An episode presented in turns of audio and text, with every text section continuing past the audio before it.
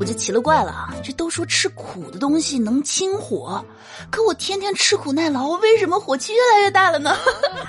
Hello，大家好，欢迎来到一本正经，道理我没有，瞎说最拿手。我是你们的正经主播小强妞，逗你开心。我是一本正经的，火气大不用怕，怕上火就喝啊什么什么凉茶，诚招凉茶广告位啊！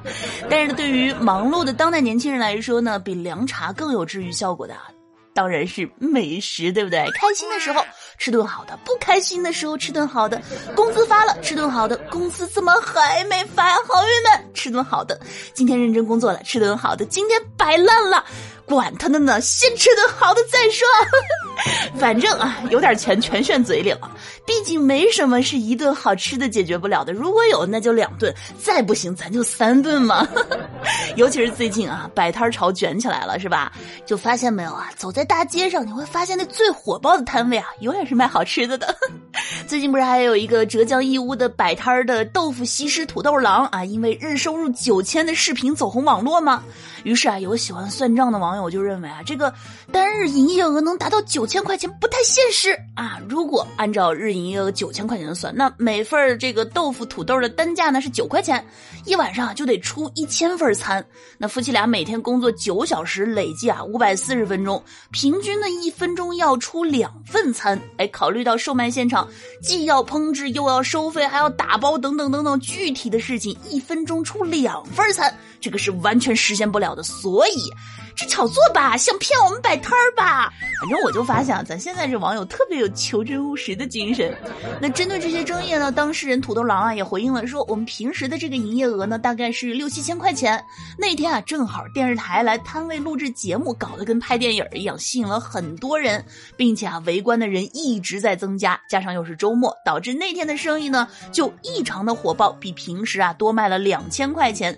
但是我们的生意本身啊其实也不错，而针。对网友关心的这个九千多块钱的日营业额啊，利润能有多少呢？这个土豆郎也告诉记者了，说食材的成本啊大概是两千块钱，员工成本啊一个月的工资呢两名一万八啊，这个摊位费呢一年是三十四，把这些开销除去之后啊，日营业额九千余元的纯利润啊大概是五千块钱，哇，摆摊儿。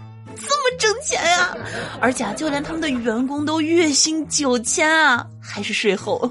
别说啊，我都心动了。不过呢，再一看这摊位费啊，三十四万，打扰了，对不起，我没有这三十四万。不过呢，理想很丰满，现实很骨感啊！大家别光羡慕人家赚钱，你没看人辛苦啊，对吧？这俗话说得好，你光看贼吃，我没见贼挨打啊。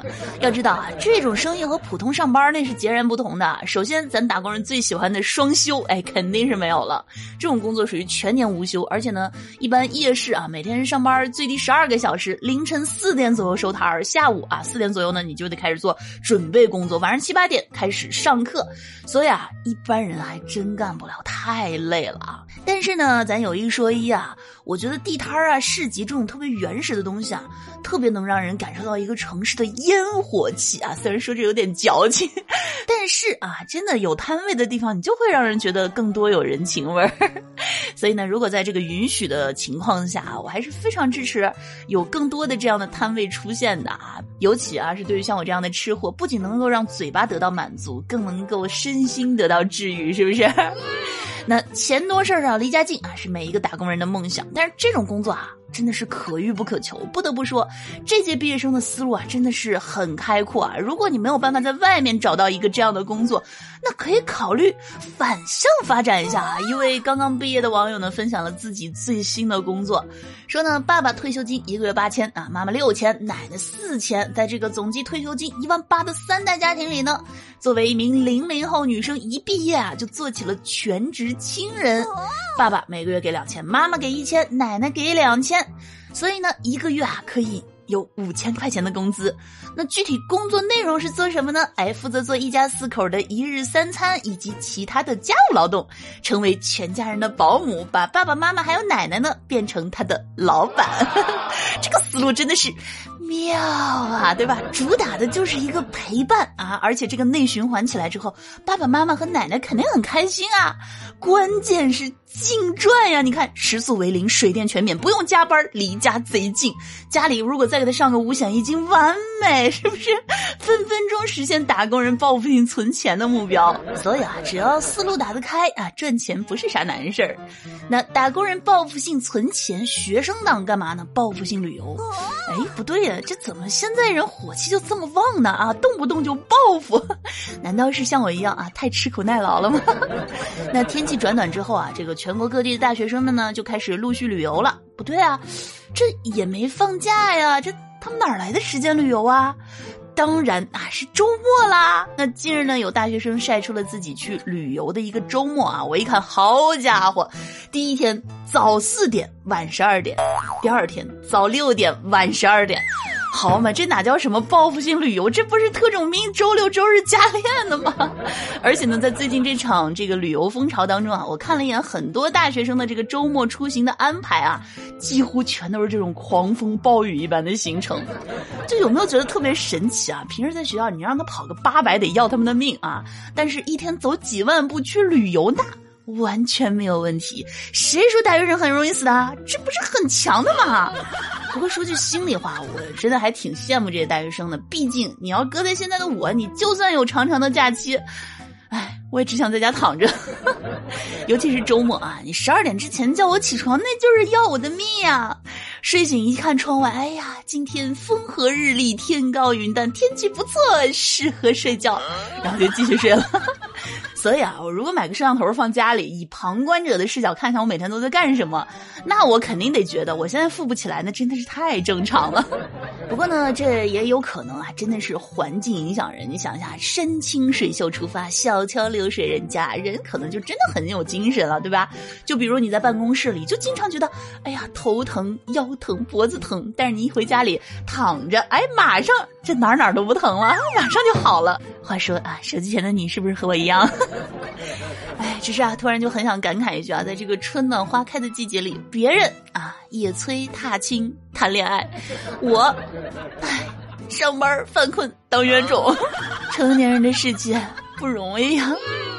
那说到这个啊，我有个表妹前几天给我讲了一个事儿，说她在图书馆里啊看到有一个人哭了五六分钟，然后直到她的手机闹铃一响，她突然啊就不哭了，哎，就回去工作了。对，这就是成年人的世界。是吧？小孩心情不好，你可以翘课啊，可以和家里人任性闹脾气。工作以后，你甭管多难，第二天你都得准时上班。成年人的难过啊，真的都是按秒计时的。今天难过的时间用完了，哎，今天就不要难过了，等下次吧。但是最痛苦的是什么呢？最痛苦的是啊，就是你三十岁的时候还得帮忙开导家里的小辈，开导完这个，开导那个啊，但是等到自己郁闷了呢，却没见谁来开导开导自己。哎，有人说那心情不好，你就直接辞职去旅游呗。哎。同样的年纪，有的人却敢辞职去旅游，一想到这个我就更痛苦了。好了，本期的咱们这个互动话题呢，就是如果时间和精力允许的前提下，你想摆个什么摊儿呢？来评论区一起聊聊吧。好了，接下来时间呢，一起来看一下上期节目当中的听友留言。听友俏妞家的三啊说结婚结什么婚啊？我还没结婚呢，我不可能让我的闺蜜结婚的。这个啊，绝对不是塑料闺蜜情，这一看就是铁蜜啊！听澳大堂子啊说，最年轻的我想想啊，我有个朋友在二十岁那年结婚了，生日呢只比我小一天。我零二年的啊，还有一个朋友啊比我小一岁，在我二十一岁的时候也结婚了。现在他俩的孩子啊都会打酱油了，真的就有没有觉得时间真的过得特别快？就一眨眼，哎，你们就毕业了；一眨眼，你身边的朋友就结婚了；再一眨眼，人家孩子都有了。不过糖糖也是。好事将近了是吧？啊，那个加油啊，赶紧追上进度。听小俏妞的一米二大长腿啊，说一本正经的说啊，我身边最年轻结婚的人，他叫印第安小俏妞，今年才十八就已经结婚了，还有宝宝。然后俏妞加三恩说啊，宝宝是一米二大长腿吗？我是发现了啊，我在你们这儿是一切皆有可能。听友人生如梦说啊，我允许男朋友私房钱，只要他把工资卡放我这儿就行了啊。他的这个额外收入呢，我不加干涉，因为男人兜里怎么能没有钱呢？要不出去多丢人呐！哎，那如果啊就没有额外收入啊，就是工资交给你，但是呢从你这儿转个圈还得出去，这种情况下可以吗？然后说啊，这个女孩啊，就是哗众取宠、胡说八道啊。说我虽然没有两百万，但是我觉得两百万就退休啊，太早了。下半辈子如果靠自己，那只能过穷日子了。那怎么说呢？这个提早退休啊，并不代表就是你退休躺平之后就一分钱收入没有了，对吧？你只是脱离了一个朝九晚五的这个规律性的工作，但是哎，你这个时候有时间有精力去追求自己喜欢的东西啊，没准呢就无心插柳柳成荫，让自己有了另外一个赚钱的渠道了。所以这个事儿我觉得不能说的特别绝对啊，完全看个人的选择和追求。听我八八屋说啊，这深夜更新我刚好听着睡，对我就是掐着点儿，估计你们要睡了。就赶着点儿啊，赶紧更新了。就是我的节目呢，虽迟但到啊，虽然有可能会迟来，但是一定不会缺席，所以放心啊，风里雨里，俏妞儿永远在喜马等你。听友名字都被占用了，说沙发啊，不睡觉在等你更新。妞，这期没有读评论啊，对，上期节目评论太少了，我找不着。听友心疼胖乎乎的自己啊，说考研失败了，求安慰。这个胜败乃兵家常事啊，大侠请重新来过。不过呢，说句实在的，现在考研的确卷啊，得亏我当年考得早。但是啊，如果还打算再考的话呢，我觉得真的不用气馁，收拾好心情，重新来过就好了。那如果呢就不打算再考的话，我觉得也不用有什么遗憾，毕竟自己曾经努力过了，对吧？而且就是现在考研的人真的很多啊，你如果真的说是考研考博出来，也不见得说有特别大的优势，条条大路通罗马嘛。所以看你怎么想，我觉得只要无愧于自己就好。因为呢，当你真的工作了以后，等你再回头来看这些的时候，你会觉得，嗯，其实这些真的都不算什么啊，就天空飘来几个字儿，那都不是事儿。又养了三只喵啊，说这个俏妞姐姐好久不见，还记得我吗？我之前啊快要考试了，所以没有来听，现在我又来了，我来盖楼啦，欢迎回来啊，感谢盖楼。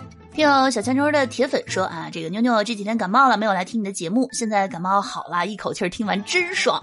感冒的时候，猪扒皮老板还让我做程序，头本来就晕，还得一直盯着电脑，哎，那是真的头晕眼花呀。不过还好坚持过来了，程序也做完了，现在也可以腾出时间来听小强妞了，多多更新哦。哎，有没有发现，就是如果当你熬过一个段特别难熬的时间之后呢，你就会突然觉得，哎，心情舒畅啊，身心放松，那种感觉特别的舒服，是不是？但是大家啊。一定要注意身体，就忙碌的时候呢，照顾好自己。听友杭林说：“我超级喜欢你的节目啊，今天第二次听，已经订阅了。今天正好抽到了一个月票，送给你啦。这是我第一次给主播评论，希望能够被读到。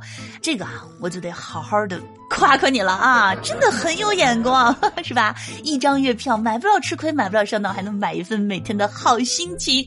那这个月票啊，也不用买啊，大家就去喜马拉雅免费领取就可以了。好了啊，那上期的这个听友。”留言呢，我们就分享到这儿。以上就是我们本期节目的全部内容了。感谢大家的收听，听完之后老规矩，点赞、评论、分享，还有月票支持啊！你的每张月票都可以让小强妞的节目被更多的人听到。那如果不够听的话呢，可以去订阅收听小强妞的另一档段子节目《爆笑夫妻》。好了，让我们下期见，拜拜。